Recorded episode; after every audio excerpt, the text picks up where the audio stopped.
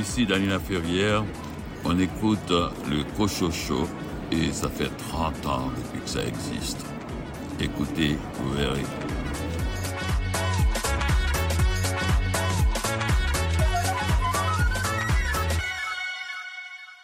Ici René Cochot, bienvenue à votre rendez-vous littéraire. J'espère que vous avez passé du bon temps au cours des derniers jours et surtout que vous avez eu l'occasion de lire un livre captivant. Nous avons concocté une émission fort chargée cette semaine. Au programme, une entrevue avec Guillaume Sylvestre à propos de son roman La chute de Babylone paru chez XYZ dans la collection Quai numéro 5. Un entretien avec David Ménard concernant son roman L'aurore martyrise l'enfant publié par les éditions L'Interligne. Discussion avec Mélanie Noël autour de son roman Debout dans vos absences paru chez Hamac. Jocelyn Boisvert présente ses récents romans jeunesse publiés par les éditions Les Malins. Daniel Delorme lit un extrait de son recueil de poésie Le Bleu des glaciers paru chez les éditions David. Josiane Bissonnette présente son roman Une semaine pour se perdre et se retrouver, publié par les éditeurs réunis. Caroline Tellier, quel roman a retenu ton attention? Je vous parle du roman J'étais un héros de Sophie Bienvenue, édité chez Le Cheval Doux. Raphaël Béadan, de quel roman vas-tu nous parler cette semaine? Je vous parle du roman Une sorte de renaissance d'Anaël Turcotte aux éditions Triptyque. Richard Mignot, de quel roman policier vas-tu nous parler? Je vais vous parler du dernier roman de Donna Leon, Les masques éphémères. Et Marie Robert, quelle est ta sélection cette semaine? Je vais parler de Vers le paradis de Anya Yana Giara, publié chez Grasset. Bienvenue au Cocho Show. Hey, Ozzy, check. Make 12. Yeah. Only off for mon best nights. Les shots sont plein ma tête. Utilitas sont all night tonight. Yeah, yeah, yeah. Tous nos problèmes vont disparaître. Yeah. Yeah, yeah, tu peux t'en let go, laisse tomber ton ego, do it all alright. Hey baby, viens let go si tu veux do this right, on est up all night. On peut fly all the world, mais aucun endroit n'est semblable. Tu n'en let go, laisse tomber ton ego, do it all alright. On peut aller up, down à Miami, faire le tour du monde, passer par Paris. Allez up, down à Miami, there you, aucun endroit n'est comme ici. Allez up, down à Miami, faire le tour du monde, passer par Paris. Allez up, down à Miami, there you, aucun endroit n'est comme ici. Dis-moi tu veux aller, je t'emmène, on va à la villa, on va catch a vibe now, baby, villa vida. Oh, what's love, je te montre c'est quoi, on va voler dans les semis jusqu'à briser les lois. Hey, oh, laisse faire le make-up, on sait pas où on va, mais quand t'es ready, hit me up. Hey, oh, on s'en va way up, on va chill dans le sky, quand t'es ready, hit me up. Et tu peux t'en let go, laisse tomber ton ego, do it all alright. Hey baby, viens let go si tu veux do this right, on est up all night. On peut fly all around the mais aucun endroit n'est semblable. Tu n'en let go, laisse tomber ton ego, do it all alright. On peut aller up, down à Miami, faire le tour du monde, passer par Paris. Allez up, down à Miami, there you, aucun endroit n'est comme ici. Allez up, down à Miami, faire le tour du monde, passer par Paris. Allez up, down à Miami, there you, aucun endroit n'est comme ici. Only off for mon best nights. Tous nos problèmes vont disparaître. On peut aller up, down Miami, faire le tour du monde, passer par Paris. Allez up, down à Miami, there you, aucun endroit n'est comme ici. Allez up, down à Miami, faire le tour du monde, passer par Paris. Allez up, down à Miami, there you, aucun endroit n'est comme ici.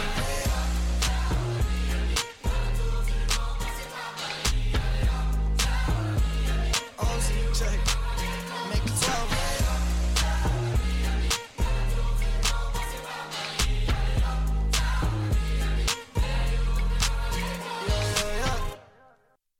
On le connaît comme documentaliste, réalisateur, cinéaste. On le découvre comme auteur. Guillaume Sylvestre signe un premier roman chez XYZ dans la collection Quai numéro 5 intitulé La chute de Babylone. Un roman satirique qui écorche l'intelligentsia québécoise, une satire sociale cinglante si on veut.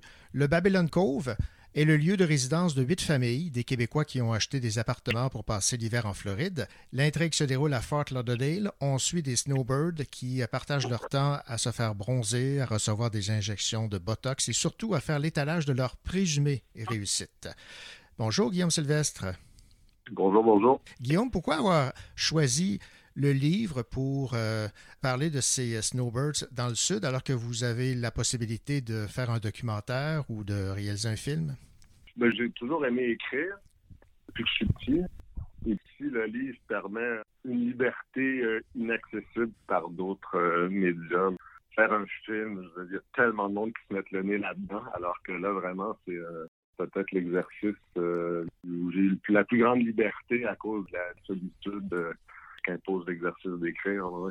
J'ai une petite anecdote aussi. Au départ, j'avais écrit un synopsis et une bible pour faire un film avec la chute de Babylone. Je voulais déposer ça, puis j'avais envoyé ça à un producteur qui m'a jamais rappelé. Puis j'ai reçu par un producteur assez connu au Québec, dont je tairais le nom, qui est un, bon producteur. Puis euh, j'ai su après par personne interposée qui avait lu la Bible, le synopsis assez détaillé. Euh, puis qui était traumatisé, qui disait on peut pas faire un film comme ça au Québec. Puis à partir de ce moment-là, je me suis dit ah, il y a une bonne idée. Ça m'a donné le, courage de, poursuivre puis de l'écrire parce que évidemment j'ai vu que la, réaction, euh, donc je me suis dit il y a quelque chose en arrière de ça. Votre roman, donc c'est une grinçante critique du capitalisme. En fait, ça se veut quasiment une caricature là. Ben, on est sur la ligne des fois un peu en, l'outrage, à la limite de la caricature, mais en même temps, ça reste un roman réaliste. Je veux dire, des fois, la réalité dépasse la fiction. Et oui, il y a ces personnages-là qui sont québécois, mais qui peuvent être dans la vacuité absolue, mais qui pourraient être, euh, je veux dire, on pourrait être partout. C'est un peu la chute de l'Occident euh, ben, qui est incarnée, bon, ici par, une certaine élite québécoise réfugiée en Floride. Mm-hmm c'est sûr qu'à certains égards, chez eux, ça peut frôler la caricature, mais ça reste un roman avec certains points fantasmagoriques, mais on reste dans le réalisme. On n'est pas dans une fable, bien mhm. qu'en arrière de tout ça, il y a un côté apocalyptique et presque religieux. Euh, on est peut-être dans la vulgarité plus que la caricature. J'avais utilisé le terme caricature dans le sens où les caricatures servent souvent à, mettre en relief les défauts. Oui, oui, oui. Alors, à Babylon Cove, résident des célébrités québécoises, journalistes, cinéastes, agentes d'artistes, animatrices, pour qui l'image est, importante. Et le moment fort de leur existence, c'est d'être invité à la grande soirée de fin d'année donnée par l'homme le plus riche du Québec. C'est pas un peu triste comme aspiration de voir sa célébrité ou son étoile à une invitation d'un homme plus riche que nous? Oui, ben c'est un peu l'image de comme leur épiphanie. Donc, c'est un monde du motu vu et où tout ce qui compte, dans le fond, c'est que c'est un monde où toute la transcendance a été évacuée. Les nouvelles idoles sont les loups boutins en sol, sont euh, le rêve d'aller chez cet homme-là. Donc, c'est comme si tout le côté transcendant euh, des êtres humains euh, est réduit à son plus bas étage. On élève les objets les plus vains comme des nouvelles idoles. Puis c'est pour ça aussi que les dialogues sont très crus, mais la description euh, est dans une langue assez recherchée aussi, justement pour marquer cette coupure entre la vacuité de ce monde-là et le regard qu'ils ont. Tu sais, il y a des scènes, tu sais, par exemple, je jamais ça décrire une cochonnerie cheap que tout le monde veut, mais la décrire comme une annonciation, parce que dans le fond, leur regard sur cet objet-là qu'ils veulent, c'est dans le fond une pulsion religieuse ou de transcendance, mais il n'y en a plus. Fait que ça devient, tu sais, le, le Christ devient euh, cet homme d'affaires-là où tout le monde veut se rendre chez lui. Euh, c'est un peu dans cet esprit-là, oui. Ouais. En, en, effet, que comme but ultime dans la vie, c'est d'être invité euh, chez l'homme d'affaires le plus riche du Québec. Ouais, c'est peut-être pas ce qu'il y a de plus noble, euh, mais ça existe, oui. Bon, cette amitié entre les, personnages qui euh, habitent euh, Babylon Cove, là, en fait, c'est une amitié de, de, façade parce que derrière, on se jalouse, on se jauge, on se juge. Oui, tout à fait c'est un peu le rêve aussi. Euh, tous ces gens-là sont à peu près tous de la génération qui ont fondé le Québec moderne. C'est ceux qui ont fait la Révolution tranquille. Donc, c'est comme si tous ces rêves de cette époque-là se sont étiolés, ont été remplacés par le mercantilisme, l'individualisme, méchanceté, le besoin maladif de reconnaissance, d'être le plus intelligent, le plus cultivé, le plus beau, d'avoir euh, les plus belles chaussures. Donc, euh, c'est comme si tout ce rêve-là était dissous au profit d'un rêve euh, qui est le plus prosaïque qu'il peut avoir. On peut parler aussi de conflit de génération là, dans la, chute de Babylone parce qu'il y a évidemment les personnages principaux. dont Marc, cinéaste en panne d'inspiration, sa femme Louise et leur fille Rose, fille adoptive qui euh, les méprise. Il y a également Alexandre qui se dit dégoûté par le, clinquant de, ses parents et des Snowbirds. Là aussi, il, y a, un clivage. Hein? C'est moins un conflit de génération qu'un conflit de valeurs profondes de ces personnages-là, le personnage d'Alexandre, bon, il est à certains égards euh, assez lâche, mais la, la, petite Rose, qui est une fille adoptive euh, de ce couple-là qui est haïtienne, donc c'est déchirant ce monde de, de blanc, et elle découvre en Floride toute l'autre Floride. il y a la scène dans le livre, il y a, tout le temps la voie ferrée qui sépare riche et pauvre. Les Noirs en Floride, euh, on sent encore toute la ségrégation qui était hier, je veux dire. À Fort Lauderdale, je pense que la région de Fort Lauderdale, c'est l'endroit où, jusqu'à la fin des années 60, je pense que c'est 68 ou 69, il y avait un couvre-feu pour les Noirs à Fort Lauderdale.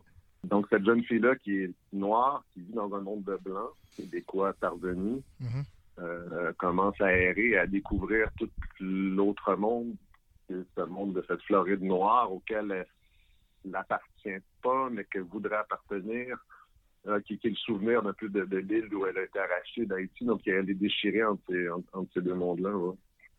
Euh, et, tous ces personnages-là, il y a aussi le personnage de Peter Van Der le, le, moine psychotique en crise qui est convaincu que la fin du monde s'en vient. Mais donc, ces trois personnages-là euh, sont confrontés à un moment donné, euh, sont au pied du mur. Donc, euh, il, y a une espèce il y a une alliance entre eux où, ils décident, au lieu de se laisser emporter par tout ça, de mettre une fin à ce monde-là, oui, dans le final. Bon, sans vendre le, punch, évidemment, disons que la finale est assez forte.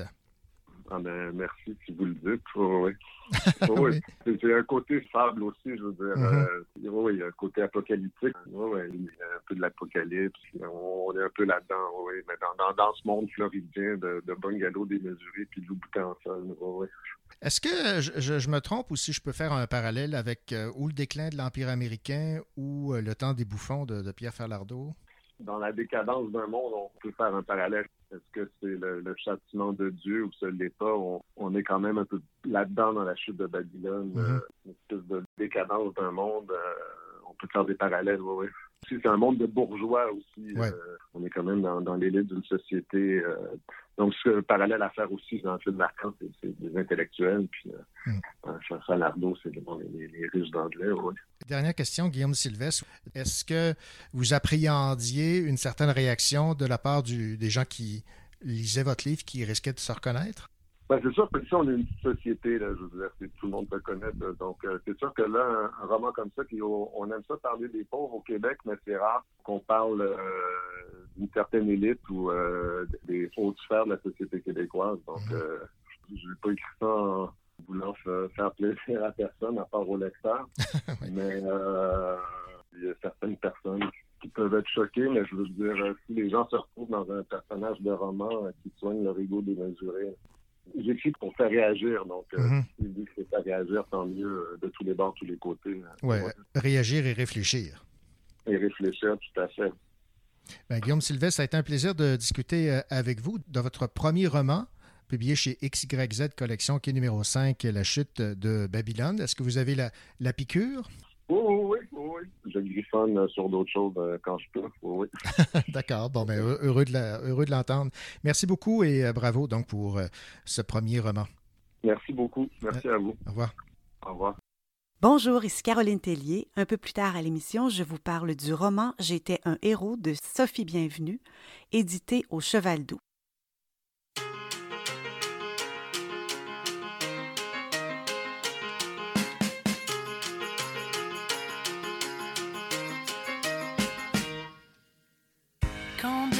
Peut-on dire qu'on ne se reconnaît plus avant d'admettre finalement qu'on a changé? Si fort le bruit quand ce qui murmurait maintenant crie, c'est pas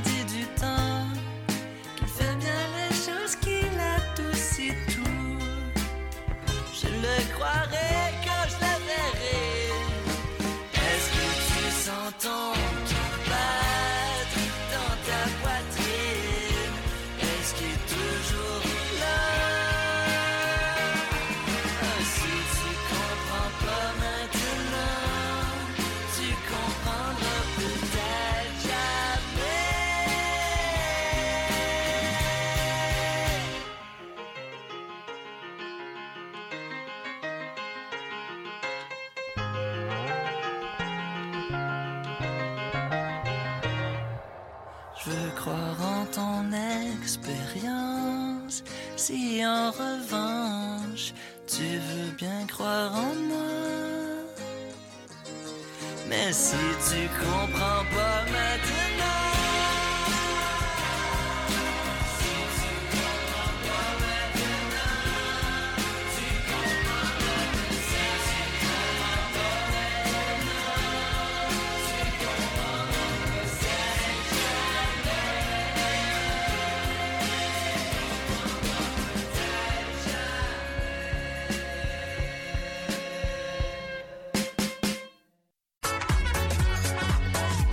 Elle est musicienne, elle enseigne la musique et la lecture fait partie de ses cordes. Bonjour Caroline. Bonjour René. Caroline, je sais que tu aimes beaucoup la plume, le style de Sophie euh, Bienvenue. Tu as lu plusieurs de ses livres, entre autres euh, Chercher Sam et Au pire, on se mariera. Mais là, le livre dont tu vas nous parler, c'est sa plus récente publication. C'est euh, aux éditions Le Cheval Doux et ça a pour titre J'étais un héros. Oui, René, alors euh, je vous parle de ce roman, un nouveau roman de Sophie Bienvenue. J'ai lu plusieurs de ses romans et cette fois-ci, il me semble que c'est son personnage principal est différent. C'est l'histoire du narrateur, Yvan, un doux, un père, un père aimant, mais c'est surtout aussi l'histoire d'un homme alcoolique qui euh, est en train de s'autodétruire tout simplement. Voici le cœur de l'histoire, René. Mhm. Avant apprend qu'il est gravement malade et il veut renouer avec sa fille qu'il n'a pas vue depuis 20 ans. Donc, je vous lis un passage à la page 53 et vous allez comprendre pourquoi il s'est passé 20 ans. C'est pas comme avec Gabriel. Tous les serments que je lui ai faits, sans jamais les tenir, ça l'a usé à la longue, ma fille. L'amour et l'admiration dans ses yeux ont été remplacés par de la déception, de la colère parfois. Un jour, j'ai décelé du mépris et j'ai su que c'était fini. Ben, disons qu'on est situé sur euh, le personnage principal. Alors, mais quels sont les autres personnages qu'on retrouve dans, dans ce livre J'étais un héros? Alors, on retrouve plusieurs personnages. On retrouve sa fille Gab, son ex, sa colocataire Mitch. Une femme bien gentille qui a pris du poids avec les années, qu'il dédaigne en quelque sorte.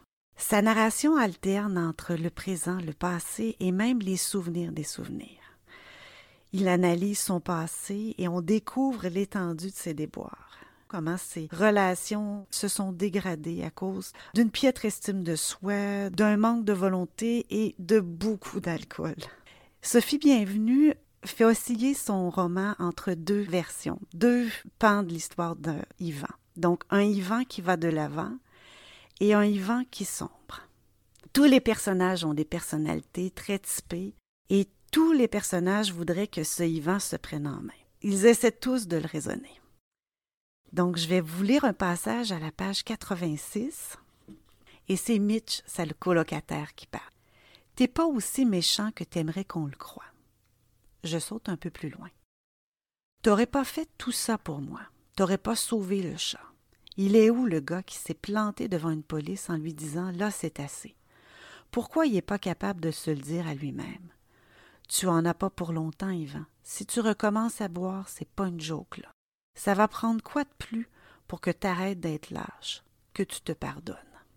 Et euh, en bout de ligne, est-ce qu'on finit par s'attacher à, à Yvan?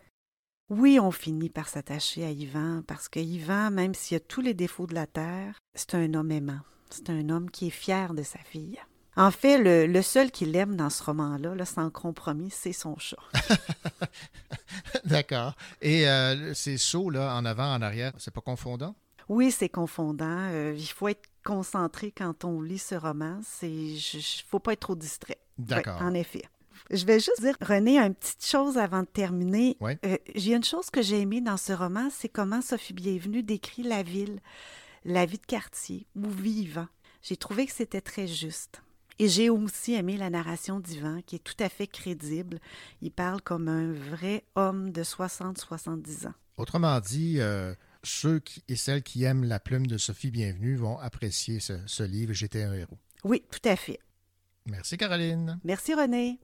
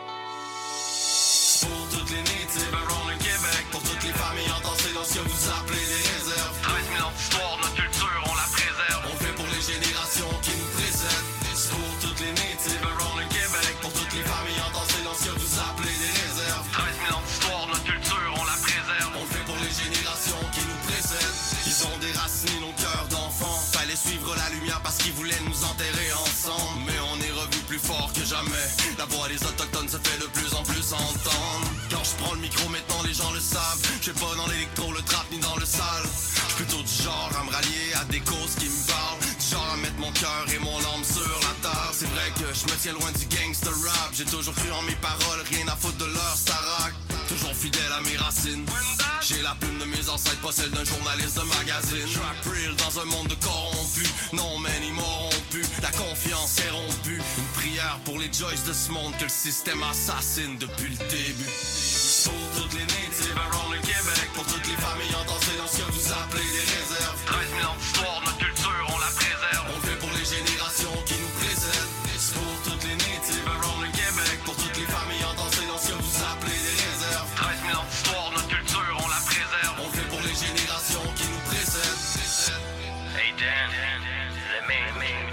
sauvage.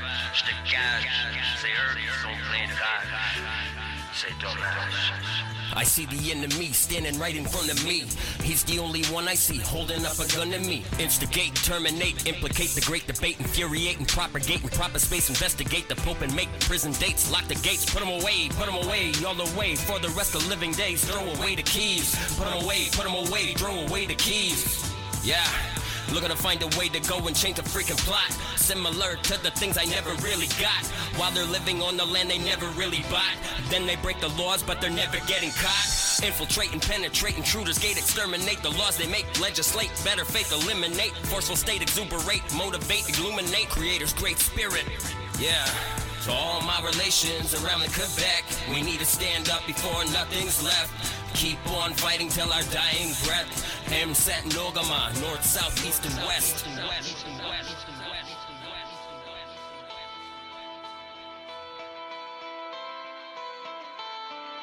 North, south, east, and west.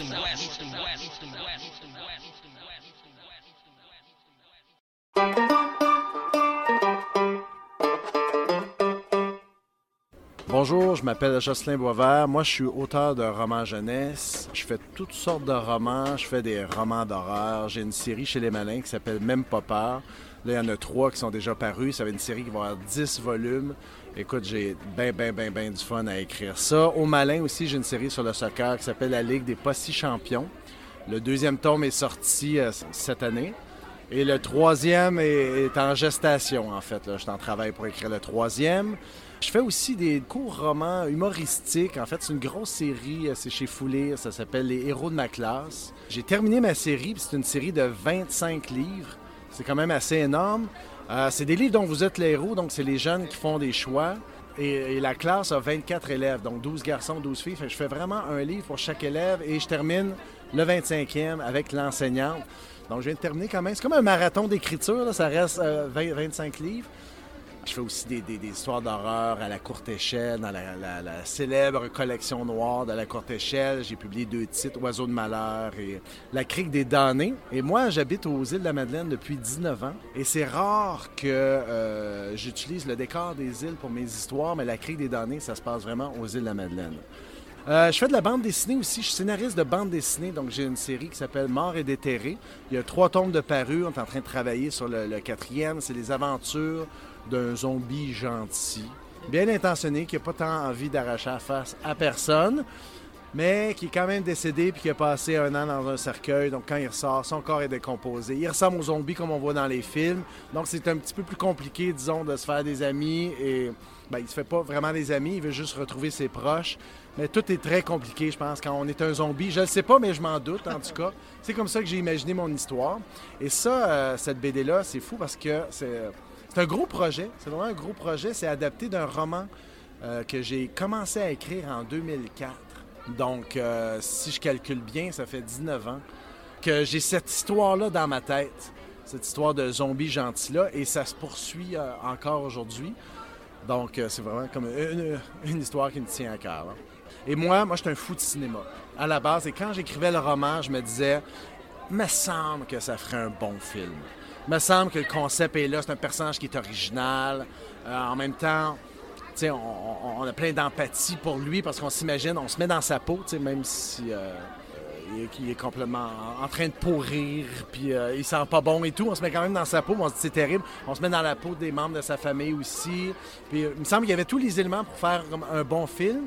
Et j'adore la bande dessinée. J'a- J'adore aussi la bande dessinée. Puis je trouve que la bande dessinée est un bon, euh, comme un milieu, si on veut, entre le cinéma et le roman. Il y a quelque chose, c'est visuel, mais ça reste quand même littéraire aussi en même temps. Fait que c'est comme, un- bel entre-deux. Fait que j'y trouvais bien mon compte. J'aimais beaucoup l'histoire, fait que j'ai pu publier ça aussi dans une maison quand même assez prestigieuse, euh, Dupuis, en Europe. Donc ça, ça reste bien intéressant. Donc les BD sont pré-publiés dans le magazine Spirou. À chaque fois qu'on, sort un album, on peut faire aussi la page couverture du Spirou. Donc ça fait un petit velours. C'est, comme, intéressant. Disons que je me tiens bien occupé, puis euh, j'adore ça, euh, écrire toutes sortes d'histoires, mais, qui va dans tous les sens. Ben, c'était Jocelyn Boisvert, puis je vous ai présenté mes livres. Merci.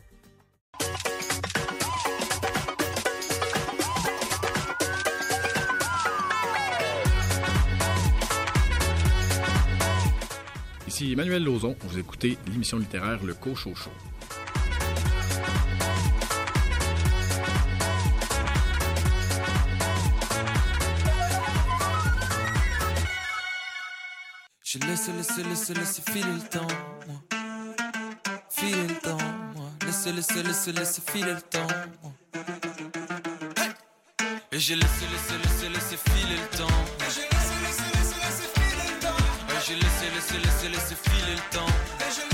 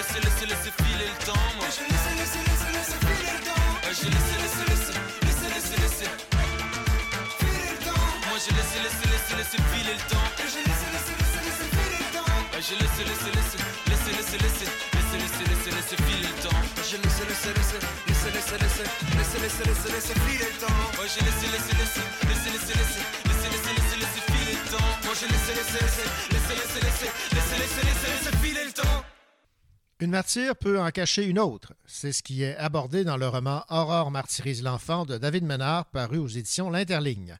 Ce roman poétique est consacré à Marianne Hood, la belle-mère marâtre de la petite Aurore Gagnon, surnommée Aurore l'enfant martyr. Les gestes posés par celle qu'on identifiait comme la Souillon de Sainte-Sophie demeurent l'un des pires cas de maltraitance infantile rapportés au Québec. David Ménard s'est appuyé sur des recherches historiques et sur les témoignages d'un membre de la famille de la petite Aurore pour écrire son livre. Le roman prend la forme d'une longue lettre que Marianne Hood adresse à son cher Télésphore Gagnon, son mari et père d'Aurore. Le roman retrace librement le parcours de cette femme. Voici l'entrevue que j'ai réalisée avec David Ménard. David Ménard, bonjour. Bonjour. Qu'est-ce qui, dans un premier temps, a fait que vous avez décidé d'écrire sur ce qui a tant marqué l'imaginaire des Québécois et des Québécoises, soit le, le, mauvais sort réservé à Aurore? C'est depuis que j'ai vu le film, en fait. J'avais l'âge de 10 ans à peu près. Je suis allé chez ma grand-mère et le film passait. Euh, film de 1951 en noir et blanc, film très troublant, avec de l'orgue comme musique euh, d'arrière-fond, euh, avec Jeannette Bertrand, Lucie Mitchell, puis j'avais été très, très marqué et troublé par euh, ce film-là. Puis j'avais posé la question à ma grand-mère, mais pourquoi est-ce que cette femme-là agit de cette façon-là? Pourquoi est-ce qu'elle est si cruelle? Puis la réponse que ma grand-mère me donnait, c'était mais parce que c'est une femme méchante. Puis ça, ça me satisfaisait pas du tout comme, ouais. comme euh, réponse. Et euh, après ça, ben j'ai grandi, puis il y a eu le deuxième film, euh, il y a eu aussi euh, à l'émission Les Grands Procès, et, et, chaque fois que on me représentait cette femme-là, je trouvais que c'était un personnage qui était jamais nuancé. C'est un personnage mauvais, c'est une femme mauvaise, sans éducation. Il n'y avait pas plusieurs facettes. Donc moi, j'ai eu envie de m'attaquer à ce personnage-là, puis de, de, de présenter un, un personnage nuancé aux multiples facettes. En fait, j'espère avoir réussi à faire ça, à présenter une, une Marianne Wood, en fait, parler de son passé, de ce qu'elle a vécu avant de commettre l'irréparable. Avant, évidemment, de vous lancer dans cette aventure, vous vous êtes préoccupé d'avoir les bonnes informations pour pouvoir un peu décrire sa jeunesse et tout ce qui, s'en est suivi. Oui, alors j'ai commencé par lire euh, l'affaire Marianne Wood de Éric Veillette, qui est publié aux éditions de l'Apothéose. Allez lire ça, c'est super bon, c'est une brique d'informations. Là-dedans, il y a des photos, il y a des correspondances, il y a euh, le verbatim du procès. Donc, euh, je me suis bien renseigné d'abord en lisant ça. J'ai eu un entretien avec Monsieur Veillette aussi, qui lui m'a redirigé vers le centre d'interprétation de Fortiville, où il y a un musée qui est dédié à la mémoire d'Aurore. Et euh, là, j'ai pu, j'ai pu m'entretenir avec euh, la directrice du musée qui m'a donné d'autres informations. Et elle m'a ensuite réorienté vers euh, une descendante de la famille d'Aurore. Et là, j'ai vraiment pu aller vérifier certaines informations pour rendre mon histoire et mon personnage plus crédibles. Ce qu'on découvre dans votre livre, c'est que elle a été une enfant maltraitée. En fait, elle a un peu reconduit son conditionnement lorsqu'elle était enfant. Là. Oui, donc elle a répété ce qu'elle avait vécu. Marianne Hood, donc, euh, était issue d'un milieu extrêmement pauvre. Elle a été surtout élevée par ses frères et sœurs parce que sa mère est décédée lorsqu'elle avait environ 9 ou 10 ans. Son père était absent. Donc, euh, c'est ses frères et sœurs qui l'ont élevée, qui l'ont maltraitée. Euh, elle était très, très pressée de partir de la maison à cause de ça, justement. Donc, elle s'est mariée vers l'âge de 16 ou 17 ans. Pour se remettre dans le contexte de l'époque, les femmes n'avaient pas beaucoup de choix. C'était soit qu'on on se marie jeune pour euh, essayer de survivre, donc il fallait dépendre d'un homme pour vivre et euh, se mettre à faire des enfants parce que c'est ce que le système judéo-chrétien obligeait aux familles. Et ben l'autre choix, c'était de, de soit se prostituer ou d'entrer en euh, religion. Puis entrer en religion, mais ça, c'était, c'était pas réservé à tout le monde. C'était réservé aux petites filles de bonne famille qui avaient un minimum d'éducation et d'argent. Vous avez également épluché les documents reliés à son procès et vous avez fait des découvertes intéressantes aussi. Oui, donc j'ai lu le verbatim du procès, j'ai lu aussi des correspondances parce que Marianne Hood a écrit plusieurs lettres pour obtenir clémence. Et euh, c'est une femme qui savait écrire. En fait, c'est ce qui m'a sauté aux yeux. C'était pas une femme qui était si sans éducation que ça. Donc, euh, elle a appris l'anglais en prison. Donc, euh, elle a communiqué avec le procureur de la couronne, avec le ministre de la Justice de l'époque, pour obtenir clémence, parce qu'elle est morte d'un cancer en 1936. Et en 1935, elle va obtenir clémence pour sortir de prison. Elle va aller mourir chez une parente à Montréal. Et aussi, j'ai aussi découvert qu'elle avait correspondu, elle avait continué de correspondre avec son époux. Et euh, lui, il lui répondait aussi. Donc, euh, c'était une femme qui savait écrire. Donc, il y avait ça d'une part. Et dans le verbatim du procès, il y a une chose qui m'a sauté aux yeux. C'était que, en fait, lorsque son frère a été appelé à la barre et qu'il a dû euh, témoigner sur les faits, il a dit « Ma sœur était toujours plus violente lorsqu'elle était enceinte ».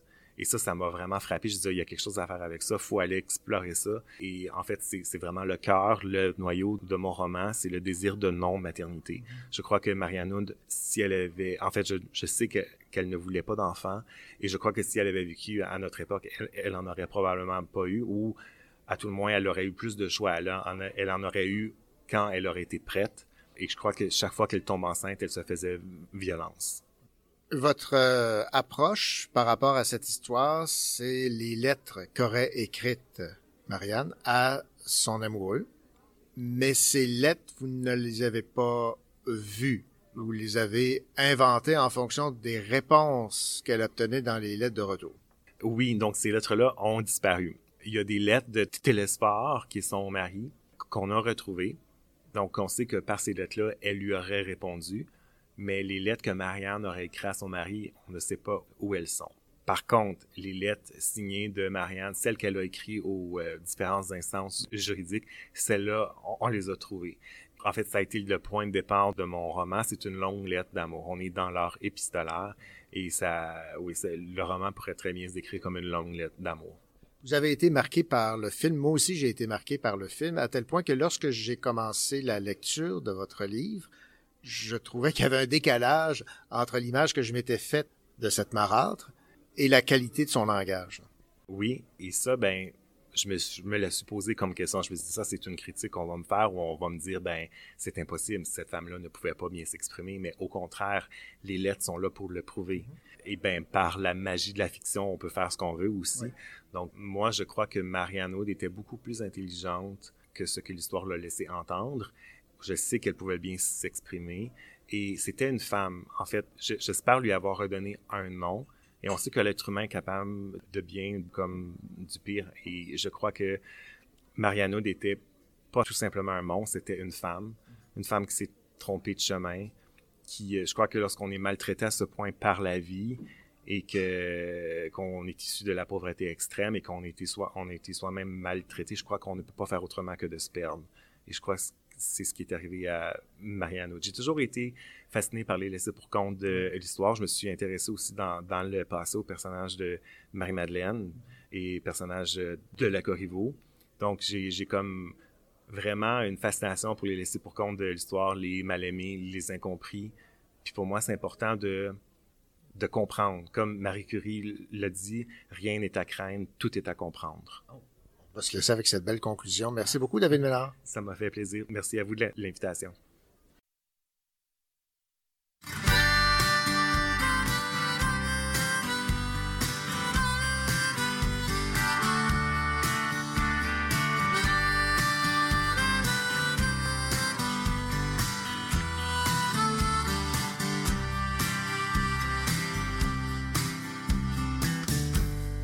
In a sort of soul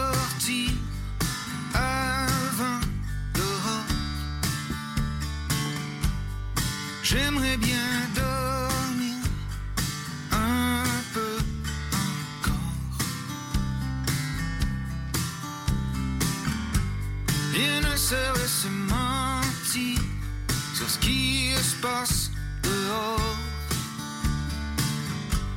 On se cul à agir comme si le temps pouvait changer de bord. Et que l'homme pouvait changer.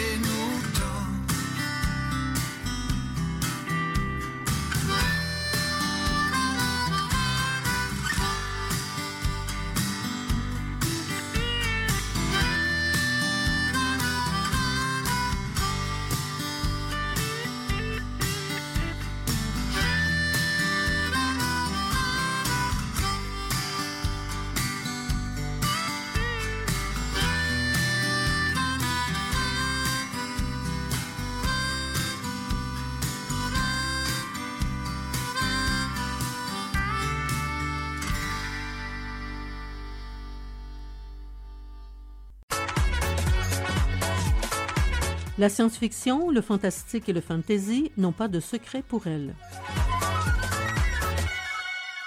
Bonjour Raphaël. Bonjour René. Raphaël, avant de procéder à la présentation de cette chronique, tu me disais que le livre dont tu vas nous parler cette semaine, une sorte de renaissance, ça se veut quelque chose de particulier. Est-ce qu'on peut parler, je ne sais pas, d'un ovni littéraire, quelque chose d'inclassable? Comment tu le, le décris, ce, ce livre? Ben, c'est un peu ça, en fait. C'est un premier roman d'Anaël Turcotte, là, paru euh, dans la collection générale de romans chez Triptyque. C'est très embêtant à définir parce que ça pourrait être à la fois comme une utopie, mais aussi une dystopie. Ça dépend dans quel sens on le voit. C'est vraiment très spécial. Je, je vais en parler, puis on, on va mieux comprendre le pourquoi. On se situe d'abord en l'an 2153 mais l'histoire n'a rien de futuriste. Déjà, en partant, c'est c'est particulier. Et en fait, l'histoire avec un grand H, on, on nous dit qu'elle est terminée depuis 2080. Donc, essentiellement, on se retrouve dans un monde où ben, il se passe essentiellement plus rien. Parce que ben, l'histoire est finie, donc il n'y a plus de grands bouleversements. Tout le monde est maintenant paisible. Euh, euh, ouais, ben c'est pour ça que je dis, c'est un peu une utopie au sens où, ah, c'est beau, tout le monde est en paix, mais en même temps, c'est un peu dystopique parce que les gens sont en paix, mais est-ce que les gens sont vraiment heureux ou les gens sont juste, ils sont? C'est un peu particulier. Est-ce qu'on parle vraiment de bonheur ici? Est-ce qu'on pense que les gens sont épanouis? Tout ça? Probablement pas. Et on est dans un petit village qui s'appelle le Monojoli. Et euh, il y a le meurtre d'un mouton, un mouticide. Le meurtre, oui, un mouticide. Ça fait rigoler quand même un peu aussi. Donc, le meurtre du mouton survient. Et eh ben là, ça a de quoi surprendre tout le monde. Il faut dire qu'en temps normal, les moutons, euh, il y en a plein qui se font tuer dans le village pour être mangés à des repas spéciaux, euh, puis tout ça. Mais là, c'est vraiment un, un geste gratuit. C'est le mouton favori du euh, Seigneur La Montagne, qui est le dirigeant de la ville et aussi du conseil municipal, parce que le conseil municipal est en gros un, un peu tout le monde, en fait, est contrôlé par le tout-puissant patronat. C'est un peu spécial. L'ambiance est spéciale. Mais en même temps, c'est c'est un peu humoristique aussi, là, on comprendra. Et euh, bon, il y a un inspecteur qui débarque à Monojolie pour enquêter sur le mouticide. Et là, pendant que l'enquête se trame dans le village, il y a un professeur euh, qui enseigne aux enfants, puis entre autres celui qui leur enseigne qu'il n'y a plus rien qui se passe, puis c'est bien correct comme ça, puis tout ça. Eh ben lui, il disparaît. Et euh, on suit aussi un peu Lunila, qui est une jeune fille qui est très intelligente et qui est très vive et qui, elle, veut pas de cette espèce de monde parfait. Là. Elle, elle veut pas se contenter d'une vie ennuyeuse qui est sans risque, sans passion. Puis, elle, elle, veut lancer une révolution. Donc, c'est- c'est c'est comme ça la prémisse un peu du roman. Fait on comprend pourquoi c'est particulier à décrire. C'est un premier roman, mais c'est un drôle de premier roman que l'auteur nous offre. Il y a un ton qui est très satirique, puis les péripéties aussi sont, sont ridiculement improbables. sais, par exemple, l'inspecteur qui vient, c'est c'est comme, comme il se passe jamais rien, puis qu'il n'y a jamais de crime, ben là, c'est comme il enquête sur le meurtre d'un mouton. Fait que là, il essaye de trouver, tu sais, des fois, on le retrouve, il est à quatre pattes dans un coin en train d'essayer d'imiter le mouton pour comprendre qu'est-ce qui... Tu sais, c'est drôle, là. Tu sais, il y a vraiment des, des, des moments, là, où est-ce que, tu sais, bon, on, rit. Tu sais, je me suis pris à, je me suis prise à, à sourire puis à rire à plusieurs endroits parce que, c'est vraiment, c'est vraiment très absurde. Mais en même temps, c'est une critique ça, ça critique assez sévèrement la, la société et l'ordre établi. Là. on, ben oui, on le, comprends, com- on le comprend. Là. Le seul défaut, ben, le, défaut que j'ai trouvé un peu, c'est que l'histoire à la fin, elle se- se termine de façon un peu précipitée et je dirais peut-être pas tant satisfaisante au sens où j'aurais voulu autre chose. Je sais pas quoi, mais j'aurais peut-être voulu autre chose. Mais pour moi, le roman présente quand même là, des, scènes divertissantes, mais aussi des passages qui sont émouvants parce que des fois, on, on suit un peu les personnages qui, avec ce meurtre, euh, ce, meurtre de mouton, se mettent à, à se rendre compte que leur vie, finalement, pourrait être plus ou... Il y a quelque chose, il y a quelque chose comme une prise de conscience aussi de certains personnages, puis c'est touchant à voir aller. Ils sont attachants aussi dans leurs excès, puis tout ça. Puis la plume, en général, d'Anaël Turcotte est, est assez agréable. Donc, c'est vraiment roman particulier. Ça vaut la peine euh, si vous êtes intrigué, là, si les gens sont intrigués, euh, de s'y intéresser. Euh, mais c'est ça, c'est vraiment difficile à, à catégoriser Ouais. Ce, ce- ce petit roman. Je comprends. Mais effectivement, ça ça m'a donné le goût là, de découvrir cette nouvelle plume, Anaël Turcotte, une sorte de renaissance. Et il est si mignon, le petit mouton sur la page couverture. Ben que ça- oui. Ça, nous fait de la, ça nous fait de la peine de savoir que c'est l'agneau sacrifié ou le, le Mais mouton oui. sacrifié. Je le sais, j'ai pensé la même chose. Merci, Raphaël. Merci, René. Demain sera notre jour. Demain, demain, toujours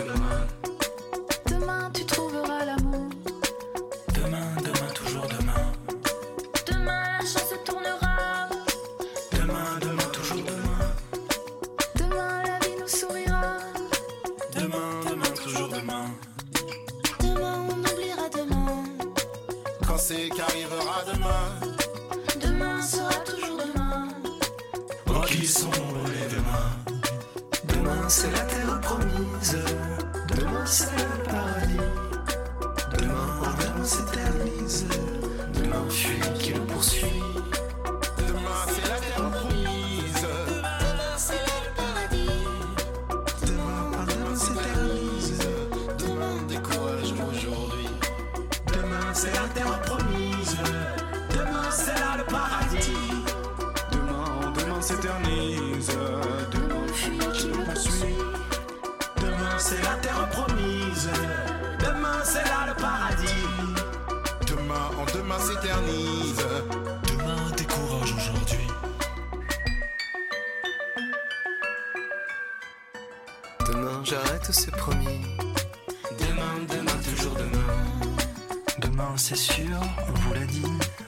Demain, demain, toujours demain. Demain, ceci, demain, cela. Demain, demain, toujours demain. Demain, demain, j'entends que ça. Demain, demain, toujours demain.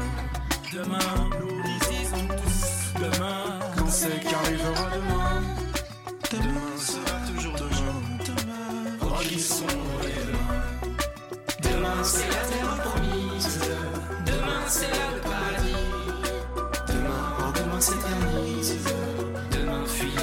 sin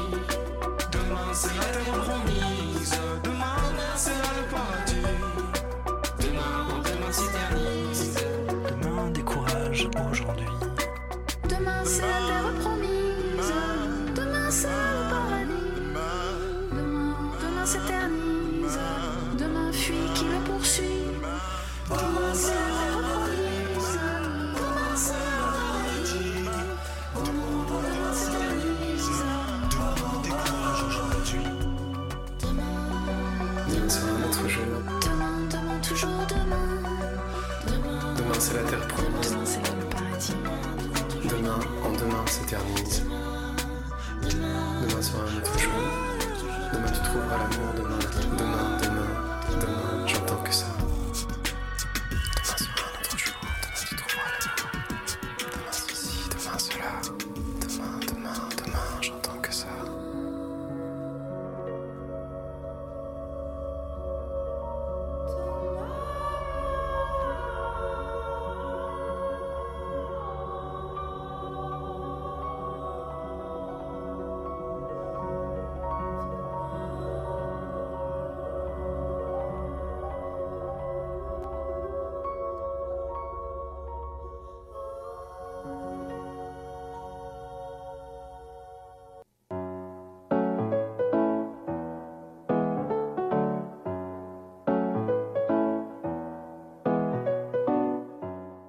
Bonjour, mon nom est Josiane Bissonnette. Je vous parle aujourd'hui de mon deuxième roman publié chez les éditeurs réunis, Une semaine pour se perdre et se retrouver.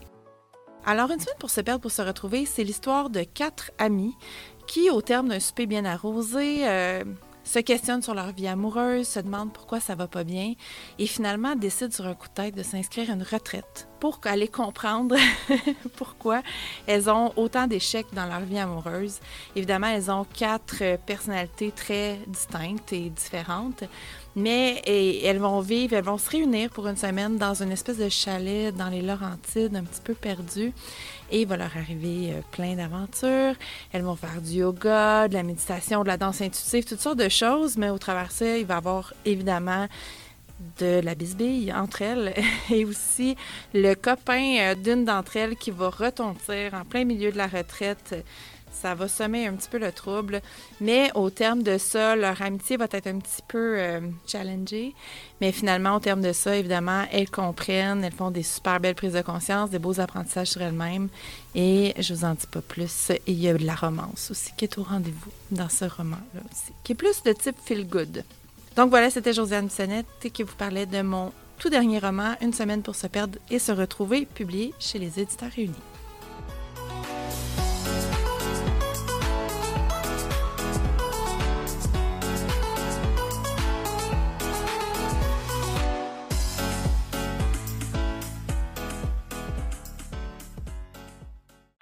Mon nom est Richard Mignot et dans quelques instants, je vais vous parler du dernier roman de Donna Leon, Les masques éphémères. À tantôt pour vous en parler.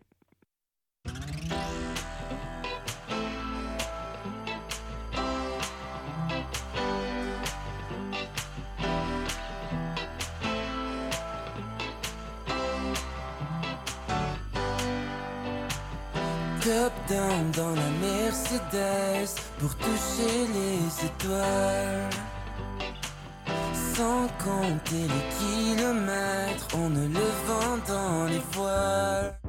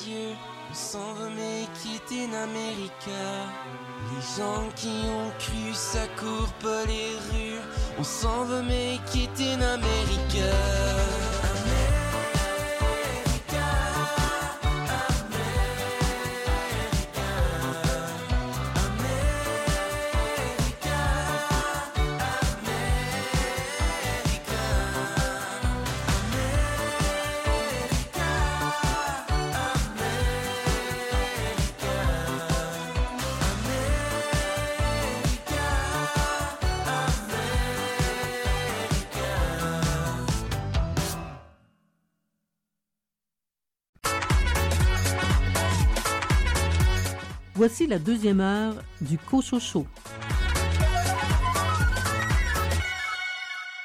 Ici René Cochot. Au sommaire de cette deuxième partie d'émission, une discussion avec l'autrice cherbourgoise Mélanie Noël autour de son roman Debout dans vos absences paru chez Hamac. Daniel Delorme lit un extrait de son recueil de poésie Le Bleu des glaciers paru chez les éditions David. Richard Mignot, de quel roman policier vas-tu nous parler cette semaine? Je vais vous parler du dernier roman de Donna Leon, Les masques éphémères. Et Marie-Robert, quelle est ta sélection de romans? Je vais parler de Vers le paradis de Anya Yana Jihara, publié chez Grasset. Bonne deuxième heure.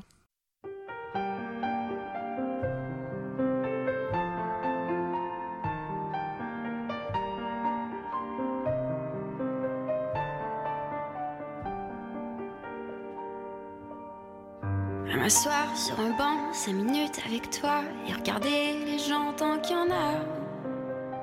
Te parler du bon temps qui est mort ou qui reviendra, en serrant dans ma main tes petits doigts. Lui donner à bouffer à des pigeons idiots, leur filer des coups de pied pour de faux. Et entendre ton rire qui lézarde les murs, qui sait surtout guérir mes blessures. Te raconter un peu comment j'étais minot, les bons becs fabuleux. Qu'on piquait chez le marchand, car en sac et minto, caramel à un franc. Et les Mistral gagnants. À marcher sous la pluie, cinq minutes avec toi, et regarder la vie tant qu'il y en a. Te raconter la terre te bouffant des yeux, te parler de ta mère un petit peu. Et sauter dans les flaques pour la faire aller, bousiller nos godasses et se marrer. Et entendre ton rire comme on entend la mer s'arrêter, repartir en arrière. Te raconter surtout les carambars d'antan et les cocoboères. Et les vrais doudou qui nous coupaient les lèvres et nous niquaient les dents. Et les Mistral gagnants.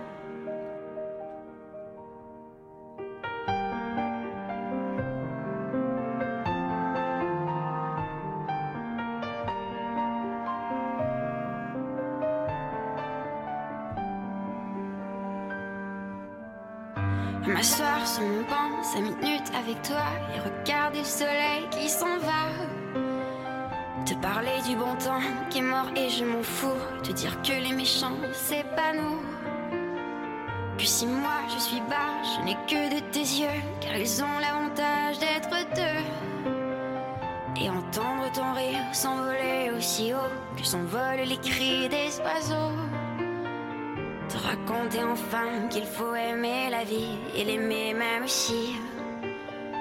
Le temps est assassin et on porte avec lui les rires des enfants et les Mistral gagnants. Et les Mistral gagnants.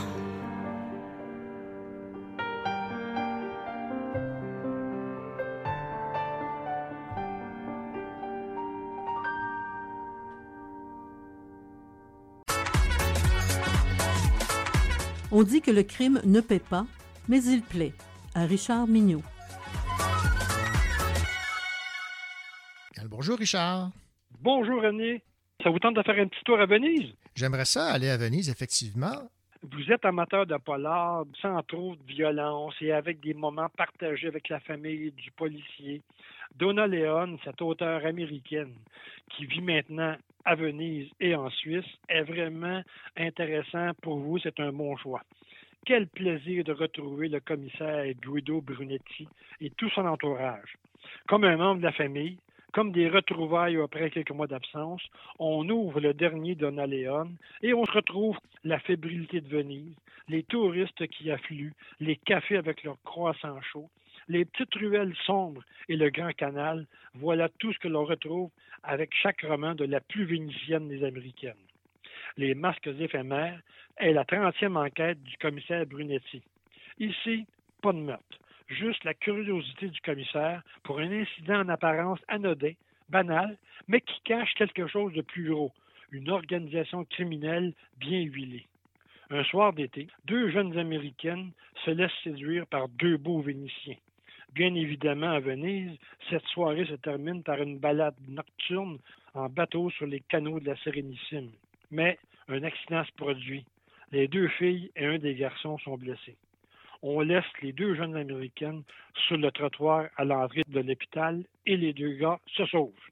Mis au courant de l'affaire, Brunetti est intrigué par l'attitude des deux jeunes garçons et il amorce certaines recherches. Il pose des questions, il s'interroge, tout en avançant graduellement dans son enquête. Brunetti découvre un réseau de criminels important. Plus l'enquête progresse, plus on se rapproche de ce réseau. Un réseau de bateliers corrompus qui s'activent en pleine nuit pour réaliser leur commerce ignoble. Pour les lecteurs qui suivent la série, nous retrouvons avec plaisir sa nouvelle collègue Claudia Griffoni, originaire de Naples. Ce nouveau personnage est présent depuis quelques romans. Et leur relation professionnelle s'accompagne toujours de quelques discussions entre elle et Brunetti sur les différences entre Naples et Venise, et surtout entre Napolitains et Vénitiens. Et ça donne l'occasion au commissaire de réfléchir sur ses propres préjugés sur le racisme italien. Quand on lit du Donna Leon, il faut s'attendre à ce genre de réflexion de la part de son personnage principal. Brunetti est un policier réflexif, posé, cultivé et hédoniste, ce qui fait son charme et qui attache la fidélité des lecteurs. L'enquête avance tranquillement au fil des doutes et des intuitions du commissaire. Amateur de ce personnage, on s'en délecte. Un extrait qu'il définit bien, écoutez celle-là, je la trouve tellement bonne.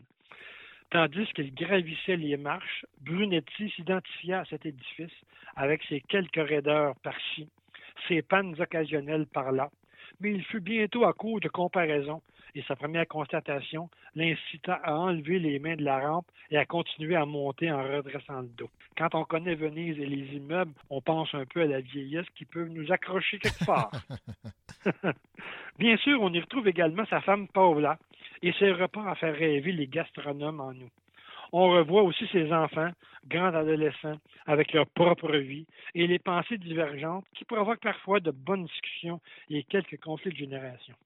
Et aussi l'équipe de la questure, avec l'ineffable vice-questeur Pata et l'âme de ce poste, celle que moi je préfère, la signorina Eletra, que malheureusement nous rencontrons moins souvent dans cette enquête.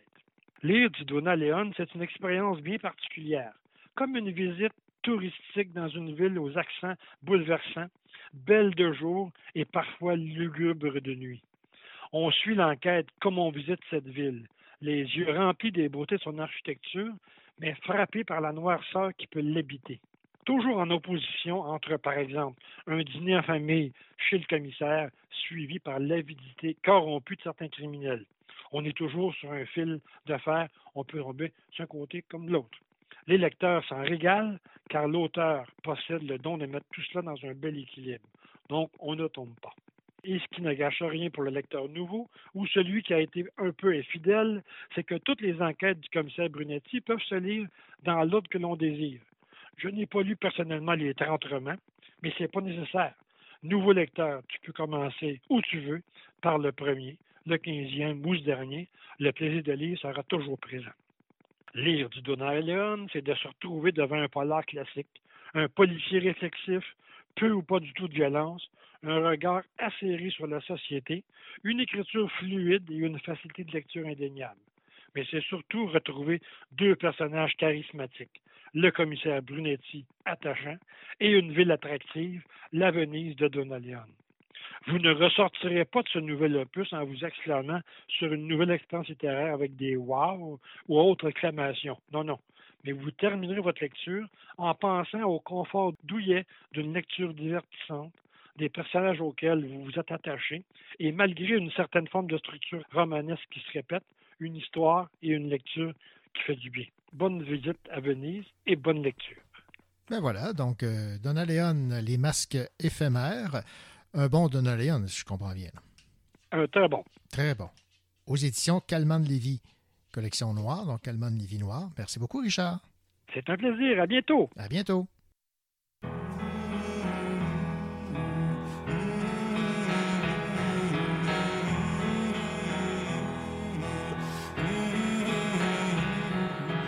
Quand la voix s'étouffe, quand la rime révolue, quand un bonjour tu n'entends plus la musique, quand au soir d'étoiles tu as lancé ton salut et tu veilles mais la nuit ne répond plus. Quand tu remets ta cravate, ton fric, ton cellulaire, quand au matin pâle tu manges tes mensonges, quand au bout du jour la bêtise a gagné la guerre, quand les dieux ont peur et s'enfuient de la terre. Oh, crois quelque chose quelque part. Oh, quelque chose quelque part.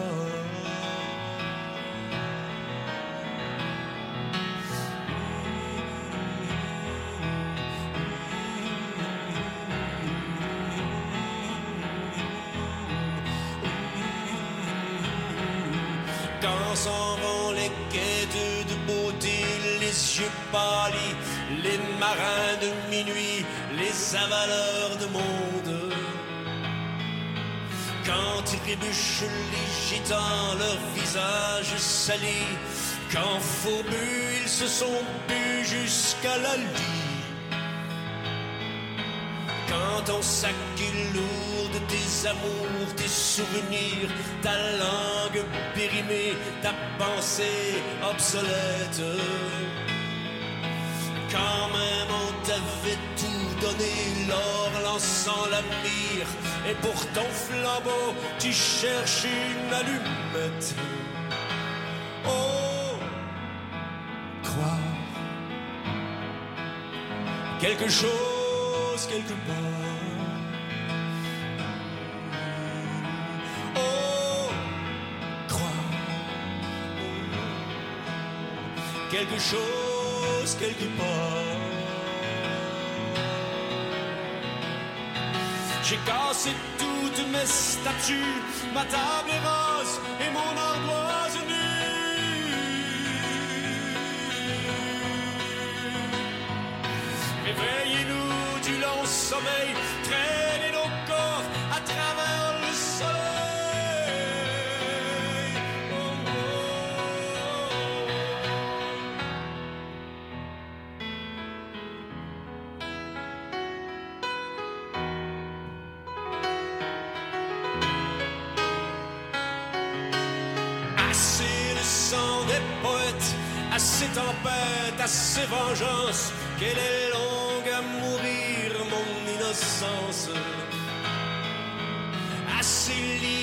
l'inaccessible étoile, couler, couler, bateaux ivres. Je sais, c'est maintenant qu'il nous faut vivre. Assez les guitares, les étendards, les hymnes et les héros. Comme un serpent, je veux changer de peau. Trois petits tours et puis s'en vont. Tigres indiens, monde meilleur. J'ai fait mon deuil, il faut aller ailleurs. Oh, crois quelque chose quelque part. Oh, crois quelque chose quelque part.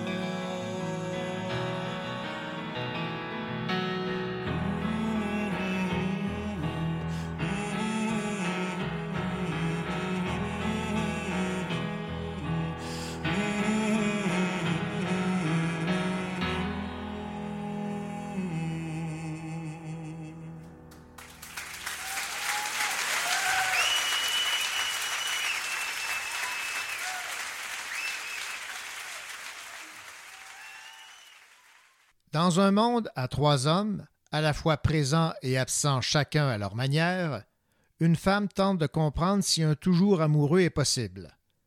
Grâce à une correspondance avec l'un d'eux se tissera un lien qui n'est plus tout à fait de l'amour, n'est pas de l'amitié non plus, mais quelque chose qui rassemble les deux et encore davantage.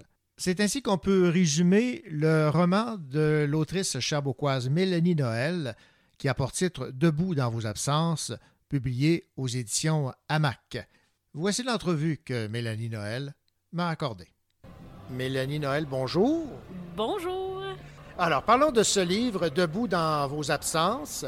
En fait, c'est un peu une suite de votre recueil de poésie, dans le sens où les, les thématiques reviennent. Oui, il y a la même solitude, la même absence, la même désir de présence euh, consciente, la même peur des fins, la fin de l'amour, la fin de la vie.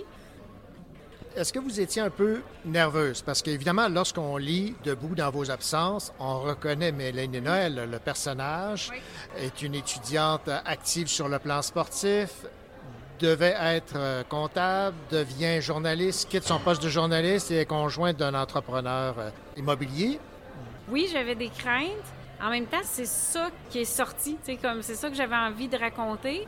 je pense qu'on écrit un peu pour se libérer, pour se comprendre, puis j'ai l'impression qu'il y avait quelque chose qui avait besoin d'être dit. Puis en même temps, c'est ça comme euh, mon éditrice m'a dit, puis c'est revenu comme commentaire, la lecture est réconfortante. Je pense que je l'ai écrit aussi pour me réconforter pour me comprendre, mais pour me réconforter. Puis euh, oui, il y a beaucoup de parallèles à faire avec ma vie. Puis je pourrais pas vous dire euh, le contraire parce que ceux qui me connaissent, je veux dire, vont reconnaître des plans. En même temps, c'est ça. Il y a des chapitres qui sont complètement inventés, qui ont été rajoutés pour servir l'histoire, tout ça, des dialogues qui ont été truqués, des personnages qui, rassemblent plusieurs personnes importantes dans ma vie qui se ramassent dans un seul personnage. J'ai joué avec la réalité, mais c'est proche de moi, c'est très, très proche de moi j'écris comme ça. De l'intime ou euh, je sais pas trop, mais j'ai quand même mis roman, puis c'est ça, euh, on a parlé avec l'éditrice, puis c'est quoi? C'est un récit, autofiction, roman. J'ai lu euh, Francis Ouellette, Alain Farah, j'ai lu Caroline Dawson. C'est tout écrit roman sur le livre, mais c'est tout très proche, puis... J'ai même questionné certains d'entre eux de pourquoi que tu as mis roman. Ben, ah, ben, il y en a un, c'était mon éditeur veut me protéger de qu'est-ce que je dévoile de moi, de mon histoire ou pas. Euh, Caroline a dit euh, Moi, je veux que les gens qui, sont importants dans ma vie deviennent des personnages de la littérature. C'est un peu tout ça. Il y a des chapitres qui sont proches, puis il y a des chapitres qui sont complètement inventés. Il y a trois hommes dans ce roman celui qui a brisé le cœur, le conjoint et celui avec qui elle correspond. Trois façons de voir l'amour, finalement. Oui la correspondance qu'il y a entre deux personnes qui sont loin en termes de distance, puis qui se sont pas côtoyées si souvent, puis si longtemps que ça, de façon physique euh, et géographique. Ils tombent dans l'essentiel quand ils s'écrivent parce que justement, ils sont pas testés ou euh, abîmés par le quotidien. Fait que c'est un peu facile de, se rêver une vie d'idéal, de juste de littérature, de qu'est-ce que tu lis, puis euh, tu sais, bon, philosophiquement, telle phrase j'adore ou telle pensée. Ou c'est plus facile d'être juste dans l'essentiel quand il y a une distance. Tu sais, quand tu vis avec quelqu'un, il y a du terre à terre. Puis s'il y a des enfants, il y en a beaucoup. Puis alors ça, ça peut créer aussi des distances ou de l'absence puis de la solitude sous un même foyer. Avec l'autre, qu'on appelle celui qui a brisé le cœur, bien, je pense que c'est un amour pas équilibré dans le sens que lui, il l'aimait pas assez, donc ça n'a pas pu marcher. Après ça, quand tu es blessé, bien, il y a la souffrance qui mène parfois à dire jamais, jamais plus. Vous faites un parallèle aussi avec les tortues. Oui. Ça, je trouve ça original. Euh, d'où vous est venue l'idée et pourquoi avoir choisi cette symbolique? Dans ma vie à moi, comme journaliste, j'avais été envoyée euh, dans un séjour à la CEPAC. Puis j'avais eu une activité de une heure où on m'avait parlé des tortues. Puis j'avais trouvé ça fascinant. Quelques faits euh, que j'avais appris qui m'avaient vraiment impressionné, dont, c'est ça, euh, mettons, euh, quand un œuf est pondu, on ne sait pas si c'est un, mâle ou une femelle, ça dépend de la température du sol. Le fait que les tortues de mer vont toujours retourner à la même plage pour pondre leurs œufs, alors que les tortues de mer masculines vont juste avoir été une fois sur Terre le temps de naître, puis ils vont passer le reste de leur vie dans la mer. Fait qu'il y avait plein de faits comme ça que je trouvais hyper poétiques puis hyper philosophiques. Je me suis mis à creuser le sujet, puis il y a vraiment beaucoup de parallèles à faire euh, Puis j'aimais euh, les tortues qui ont survécu, qui ont côtoyé les dinosaures, qui sont disparus, puis qu'elles, ont réussi à, à passer au travers les millions et les millions d'années, à travers le temps, avec leur instinct de survie. La femme, euh, elle combat pas euh, de grands séismes naturels ou elle subit pas de grandes agressions violentes. Elle essaie de survivre à son quotidien puis tout ce que ça implique, le beau, l'engourdissement, tout ce qui peut aller avec le, quotidien. On peut s'endormir dans notre vie facilement. Elle, elle le combat. Puis les tortues, ils ont de l'air de rien, mais ils ont euh, un esprit de survie parce qu'ils ont survécu à toutes ces millions d'années-là. J'aimais le parallèle qui était super poétique entre les deux. J'aimerais que vous me parliez du choix du titre, Debout dans vos absences. Il m'est apparu comme une évidence que ça devait s'appeler comme ça parce que je trouve ça beau. Debout, il y a une force. Je me tiens là, je l'ai choisi, c'est là que je veux être, debout. Dans vos absences, ben c'est parce que tous les hommes du livre sont présents et absents d'une certaine manière. La première présence, c'est le père. Le père qui est présent, qui est là dans la vie, mais qui a une présence absente, qui est dans sa tête. Euh, il y a l'homme euh, que le personnage a aimé, mais qui a été abandonné. Bon, euh, il est ailleurs. Tu as le, celui avec qui tu corresponds, donc tu es proche, mais tu es loin aussi. Puis tu as l'homme avec qui qu'elle vit que, à côtoie, mais elle se sent loin aussi souvent. Donc, je trouvais ça beau. Puis en même temps, c'est un choix de. Je, choisis d'être debout là. Choisis tes absences. Sois heureuse. Et c'est un choix personnel. La couverture de Deborah Davis. Oui. J'avais déjà le titre et je cherchais euh, une œuvre pour illustrer euh, le livre et j'ai vu cette œuvre-là et pour moi, ça a été euh, un coup de cœur et c'est sûr que c'est cette œuvre-là que je voulais. La femme avec, euh, tu sais, penchée, la tête par en arrière, il y a une espèce de... Moi, je vois une libération, mais une force, mais une grâce, une beauté. C'est poétique. Je pense que le livre est quand même poétique, même si c'est un roman. Donc, euh, je trouvais que ça illustrait vraiment très, très bien. euh, et il y a du blanc. En tout cas, moi, ça représentait les absences, le blanc, là, est debout vraiment dans, dans quelque chose qui est, euh, est semi-transparent. C'est très beau. C'est comme si l'œuvre avait été, avait été spécialement conçue pour euh, la thématique débattue. Je termine avec quelques lectures d'extraits que j'aimerais que vous euh, commentiez. Victime d'un crime intérieur, j'ai tellement mal que je m'excuse d'exister. C'est fort, ça. C'est quelqu'un qui souffle, tu sais, c'est comme, c'est quelqu'un qui a mal, puis tu sais, qui a plus rien à perdre. Fait que c'est un peu ça, c'est la souffrance qui déborde. Cette impression d'arriver peut-être à survivre à la traversée si je demeurais dans le courant, j'ai eu envie de nager l'océan avec lui. Ça, c'est une déclaration d'amour. Puis c'est Oui. le, le- le- le laisser aller aussi de, de dire ben, je vais faire confiance, je vais essayer de faire le voyage euh, accompagné de cette personne-là, puis euh, suivre le flot. Le savoir libre à mes côtés me rend invincible face au reste du monde. Maxime, comme les tortues, a un comportement qui reflète la constance, la sagesse, le détachement. Je me sens immortel pour le moment avec lui. Ça aussi, c'est beau.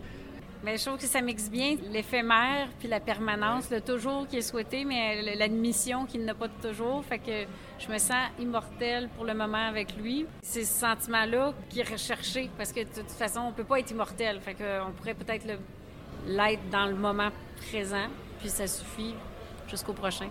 Ah, c'est beau, ça. J'avais déjà eu le souffle coupé, mais jamais par la violence des mots. Je voulais disparaître. C'est encore la souffrance qui mène. Tu souffres tellement que si tu avais un piton, tu te dis, bon, je disparais, puis je souffre plus, je pèse sur le piton. C'est là qu'ils sont toujours, il est brisé. Là. Quand il est brisé, toujours. Des fois, la solution, c'est de disparaître. Ben, tu penses que la solution est disparaître. Puis justement, il y, a, il y a un parallèle un peu avec la tortue. Quand elle voit un obstacle ou un prédateur, une menace qui est trop grande, elle va figer, elle bougera pas, elle va faire la morte jusqu'à être morte. Tu sais, tu bouges plus, tu veux disparaître. OK, je suis plus là, là. Fait que si je suis plus là, la souffrance est plus là. Fait que je pense que c'est ce qu'elle vit. Euh, Là, il y a plein de belles phrases comme celle-là dans votre livre, euh, Mélanie Noël. Je rappelle le titre Debout dans vos absences, publié chez euh, Hamac. Merci. Merci à toi.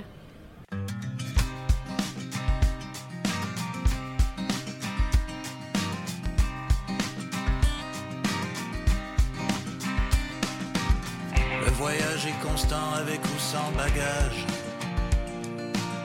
J'y consacre mon temps, j'y ai mis tous mes âges. Entraînant ici là mon monde sur mon dos. Dans des plaines ou des puits, dans des plaines ou des puits, j'ai été des tas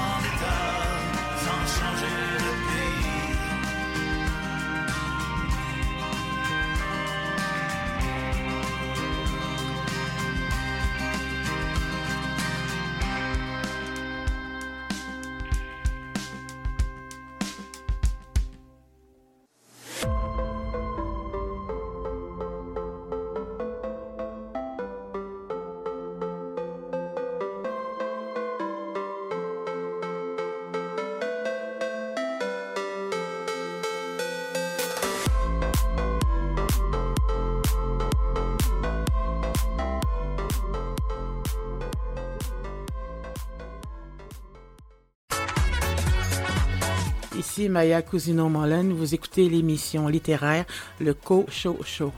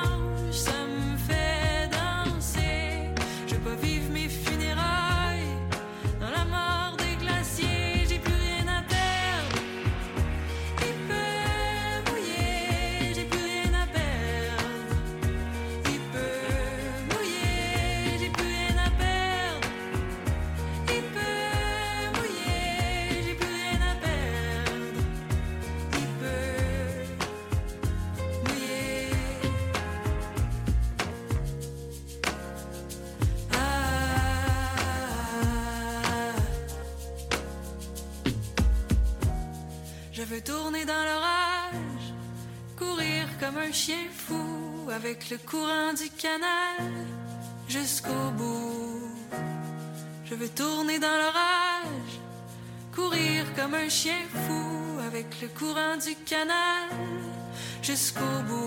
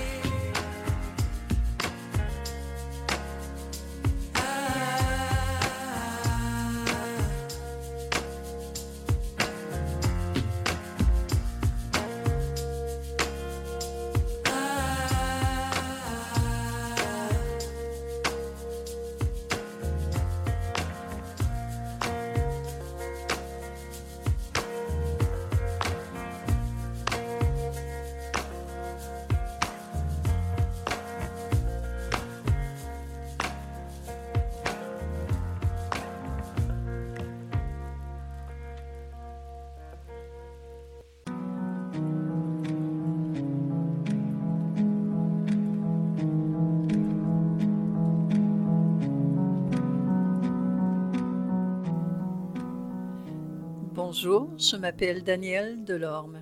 Je vais vous lire un extrait de mon dernier recueil. Il s'appelle Le bleu des glaciers, paru aux éditions David. Grave Cove, les dauphins de Commerson. Je franchis une colline, des dunes, puis un champ de graminées. À son extrémité broutent des dizaines de moutons sur une plaine où abondent de nombreuses espèces d'oiseaux. Les marécages grouillent de vie. J'en oublie la chaleur et explore les alentours. Lunettes embuées, enjamber le ruisseau d'un pas hésitant. De l'autre côté de l'île, une plage est protégée des grands vents par d'imposantes falaises. On en soupçonne à peine la cime. Un voile de brume s'étire en longs filaments. Des manchots papous juvéniles y apprennent à nager sous le regard attentif des parents. L'acquisition de leur autonomie est urgente et essentielle. Ils sont parfois la proie des pétrels géants et des prédateurs terrestres et figurent aussi au menu des orques et des léopards de mer. Certains jeunes manchots hésitent ou multiplient les tentatives infructueuses. D'autres s'immergent avec détermination. Posture comique du jeune manchot papou, son premier plongeon. Charmant spectacle, même si les retours sur la rive manquent parfois d'élégance. Derrière eux, une bande de dauphins de commerçants noirs et blancs vont et viennent à travers l'anse. Bons, vrillent et plongeons à la surface des vagues. Le ciel s'est éclairci. Je retarde le plus longtemps possible le moment du retour. Et maintenant, juste avant d'arriver en Antarctique, la mer de Weddell. Nous quittons la Géorgie du Sud et affrontons la furie des vagues de la mer de Weddell. Malgré le roulis, j'atteins la salle à manger. Clin d'œil du steward. Le restaurant est à moitié vide. Seul à ma table, je contemple le vol puissant d'un fulmar argenté. Après une conférence sur les oiseaux de l'Antarctique, je me laisse aller au farniente jusqu'au coucher. De retour dans ma cabine, j'écarte les rideaux. Hurlement du vent dans la nuit sans étoiles, mes yeux grands ouverts. Que des crêtes d'écume sur les vagues qui s'écrasent par moments sur ma fenêtre. Je m'endors d'épuisement au lever du jour. Brown Bluff. Le manchot à jugulaire. L'élégant collier noir du manchot à jugulaire. Vite, un gros plan.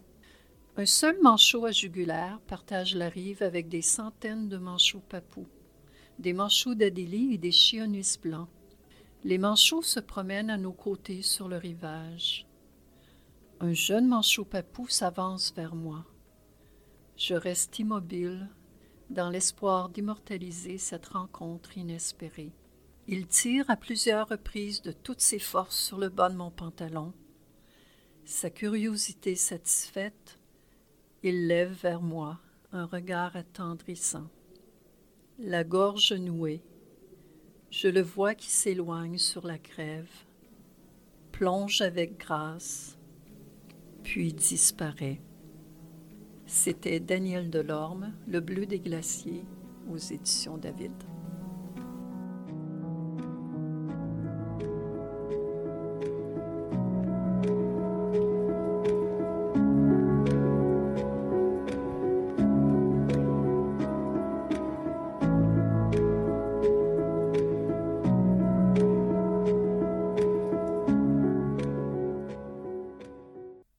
Marie Robert. Je vous parlerai dans quelques instants de Vers le paradis de Anya Yana Giara, publié chez Grasset.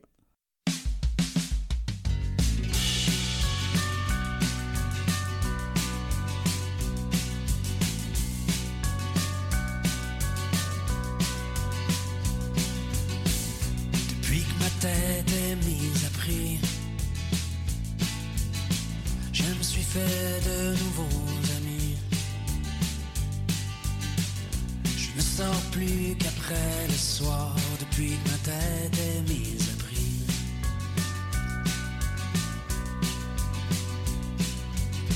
Depuis que ma tête est mise à prix, je longe les murs, je me méfie. Mon regard par-dessus l'épaule depuis que ma tête est mise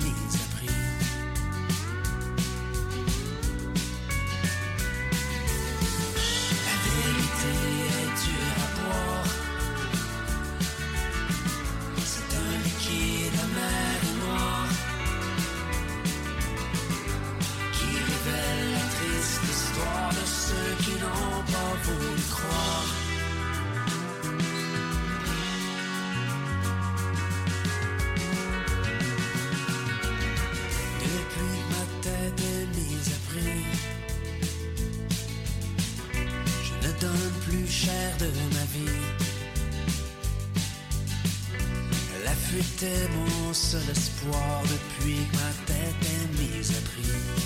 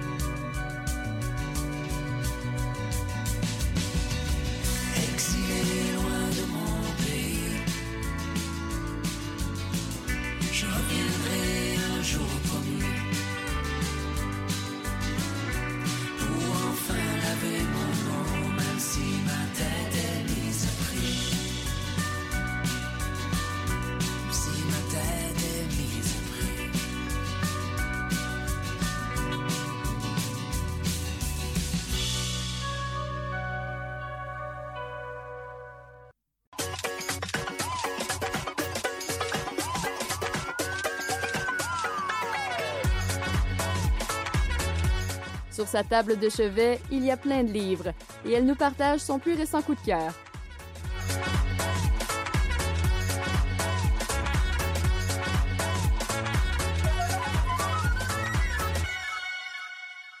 Bonjour Marie. Bonjour René. Marie, une autrice euh, d'origine hawaïenne, mais avec euh, du sang japonais aussi, si j'ai bien compris. Mhm. Elle a pour nom Anya Yanagihara et euh, le titre de son roman Vers le paradis. Ça a été publié chez Grasset en 2022. Alors, qu'est-ce qui a fait que tu t'es intéressé à, ce livre et à cette autrice? Effectivement, j'avais le goût d'introduire cette chronique en partageant ce qui m'a attiré à la lecture de ce roman, qui pourtant est très volumineux, 815 pages. Tout d'abord, comme la majorité des passionnés de lecture et férus de libraires ou de librairies, sans cesse à la recherche d'une nouvelle trouvaille, mon regard fut d'abord attiré par la page couverture de ce nouveau roman, dont la qualité de la photographie me rappelait vaguement le célèbre roman Aminata de Lawrence Hill, qui est paru en 2007 et Ouais. qui avait été adapté pour la télévision. Alors, un visage, un visage représentant cette fois-ci un jeune homme au regard un peu sombre, pensif, presque résigné. Bref, ce premier contact-là, pour moi, était la promesse d'un touchant récit de vie et j'aime lire particulièrement, de façon générale, ce type de roman. Puis, le titre, qui n'est pas nécessairement accrocheur, mais qui est plutôt évocateur d'une fascinante histoire. C'est Vers le paradis, pour le titre en français, et en anglais, c'était To Paradise. Puis le bandeau. Le bandeau spécifiant qu'il s'agissait de l'œuvre du même auteur que Une vie comme les autres. Cela me rappelait vaguement quelque chose, une œuvre à mon souvenir tout aussi volumineuse. J'ai revérifié par la suite. À ce moment-là, il y avait 1124 pages. C'est une auteure pro- prolifique. Oui. Et que j'avais remarqué d'ailleurs chez le libraire en livre de poche, je pense, avec sur la page couverture aussi la photographie d'un homme, mais dans la jeune trentaine, mais sans plus. Mais bien sûr, la quatrième de couverture où j'ai pu lire New York, trois récits, 1893, 1993 et 2093. Une maison de ville à Washington Square, trois siècles, trois destins. Quelle idée fabuleuse, me suis dit. J'étais conquise, j'ai ramené le livre à la maison le jour même. Bon, alors on a un aperçu du contenu, mais euh, si tu pouvais nous résumer l'histoire. Oui, tout à fait. Alors, dans cette autre Amérique de 1893, New York fait partie des États libres où l'on peut vivre et aimer selon son cœur, du moins en apparence. Le jeune et fragile héritier d'une famille distinguée de Washington Square résiste ainsi à un mariage arrangé avec un prétendant de son milieu après être tombé sous le charme d'un professeur de musique désargenté. À New York, en 1993, dans une ville marquée par le sida, un jeune Hawaïen partage sa vie avec un homme plus âgé et plus riche, tout en lui cachant son enfance troublée et le destin de son père. Et finalement, en 2093, dans un monde déchiré par les épidémies et gouverné par des régimes totalitaires, la petite fille d'un scientifique influent tente de vivre avec son grand-père et de résoudre le mystère des absences régulières de son mari. Donc, une maison de ville à Washington Square, trois siècles, trois destins. Les échos et résonances entre ces trois histoires enrichissent un roman qui devient une symphonie bouleversante. La maladie est le prix à payer pour s'en protéger, la droiture des puissants et celle des révolutionnaires, l'aspiration à trouver un paradis terrestre, de là le titre, je pense, et la prise de conscience qu'il n'existe pas. Voilà quelques-uns des thèmes qui traversent ce grand roman d'une puissance émotionnelle rare. Vers le paradis est porté par l'empathie exceptionnelle de son auteur, Anya Yanagihara, pour ses personnages, ces êtres frappés par la douleur, émus par le désir brûlant de protéger tous ceux qu'ils aiment. Et j'ajouterais, parce que euh, il est parfois important de porter une attention particulière à des ouvrages qui ont été traduits. Mhm. Et celui-là, à mon avis, est admirablement bien traduit par Marc Anfreville. Il s'agit d'un professeur de littérature américaine qui est à l'université Paris-Sorbonne et qui est considéré comme l'un des grands traducteurs des lettres nord-américaines. Marie, ce serait bien d'entendre quelques citations qui témoignent euh, du ton unique de cet auteur. Effectivement, j'ai eu de la difficulté à faire un tri parce qu'il y en a beaucoup, mais quelques-unes. D'accord. Il se montrait discret et silencieux, mais néanmoins à l'aise. Sa présence était si coutumière qu'on tendait à l'oublier. On supposait sa présence, mais ne remarquait pas son absence. Oh, wow. Grand-père lui avait dit un jour que pour paraître intéressant, il suffisait de poser des questions aux autres. Les gens n'aiment rien tant que de parler d'eux-mêmes. Pourtant, la notoriété revenait à renoncer à l'aventure pour la sécurité et par conséquent à se retrouver exilé dans une vie sans surprise. Exilé dans une vie sans surprise. beau. Je trouvais ça très beau. C'était une chose qu'il en était venu à détester dans cette ville, la façon dont les New-Yorkais se félicitaient d'ignorer les grands drames alors qu'ils se repaissaient avec avidité des spectacles des malheurs ordinaires qui se déroulaient sous leurs yeux dans la rue. Ou encore, l'âge, ce n'est pas qu'un nombre, avait dit l'un de ses amis les plus superficiels, en voulant se montrer gentil. Mais il se trompait. L'âge, c'était un autre continent. Il lui semblait plus facile et confortable de mentir que de ne pas être cru. Leur génération avait été mise en suspens, certains avaient trouvé refuge dans la colère, d'autres dans le silence. Hmm. Tu n'as pas un ami, toi, dont l'opinion compte plus que celle de tous les autres? Il faut toujours avoir un ami que tu craignes un peu. On n'agit que par habitude, parce que c'est ce que fait un être humain. Qui dit ambition dit prise de risque. Ouais. Le problème, comme toujours quand on essaie d'être l'idéal de quoi que ce soit, c'est que les critères finissent toujours par varier. Et ce dont vous avez fait l'objectif d'une vie entière n'est pas une vérité unique, mais une série d'attentes déterminées par une certaine situation. Si le contexte change, si les perspectives changent, alors vous n'êtes à nouveau plus rien. Et finalement, l'épidémie a mis au clair qui nous sommes. Elle a révélé les fictions sur lesquelles nous avions construit nos existences. Alors, tes impressions de lecture, Marie, par rapport à, à ce livre qui a pour titre, rappelons-le, Vers le paradis? Je vous dirais que personnellement, je suis tout aussi fascinée par le roman que par son auteur. Par le sujet, par la structure, par la construction des personnages qu'on apprend à connaître, à comprendre mieux, et à- même à excuser parfois, par la précision des descriptions et des émotions vécues, par l'intelligence et la sensibilité des textes, et ces trois récits qui s'entremêlent, s'entrecroisent, et qui évoluent d'un siècle à l'autre, on découvre des liens goutte à goutte, d'une génération à l'autre. J'avoue que j'ai particulièrement adoré la troisième partie pour l'acuité visionnaire de son auteur, parce que, évidemment, euh, imaginer ce qui se peut se passer dans, au siècle qui vient demande tout un mini-imaginaire, pour les frissons dans le dos ressentis à la seule lecture de l'Amérique imaginée pour les prochaines décennies. Et la chute finale du roman, je me vois encore réagir dans mon salon quand j'ai lu, mais je vous en dis pas plus.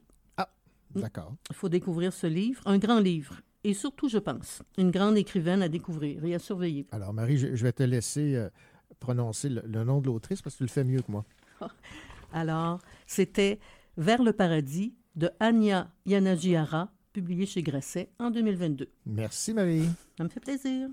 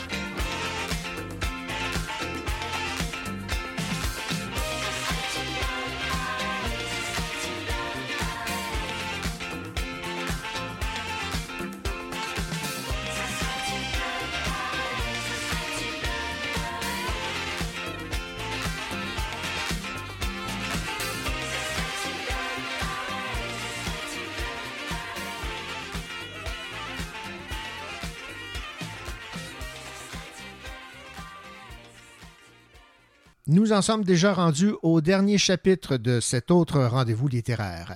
Ici René Cochot, au nom de toute l'équipe, nous espérons évidemment que le contenu de l'émission vous a plu, qu'il a su vous inspirer. Je vous rappelle que si vous avez raté une entrevue, une chronique ou si vous avez le goût de réécouter une partie de l'émission, cela est possible en tout temps puisque ce balado est disponible sur toutes les plateformes. Nous vous souhaitons la plus belle des semaines et les plus belles lectures. On se retrouve la semaine prochaine. Allez, au revoir.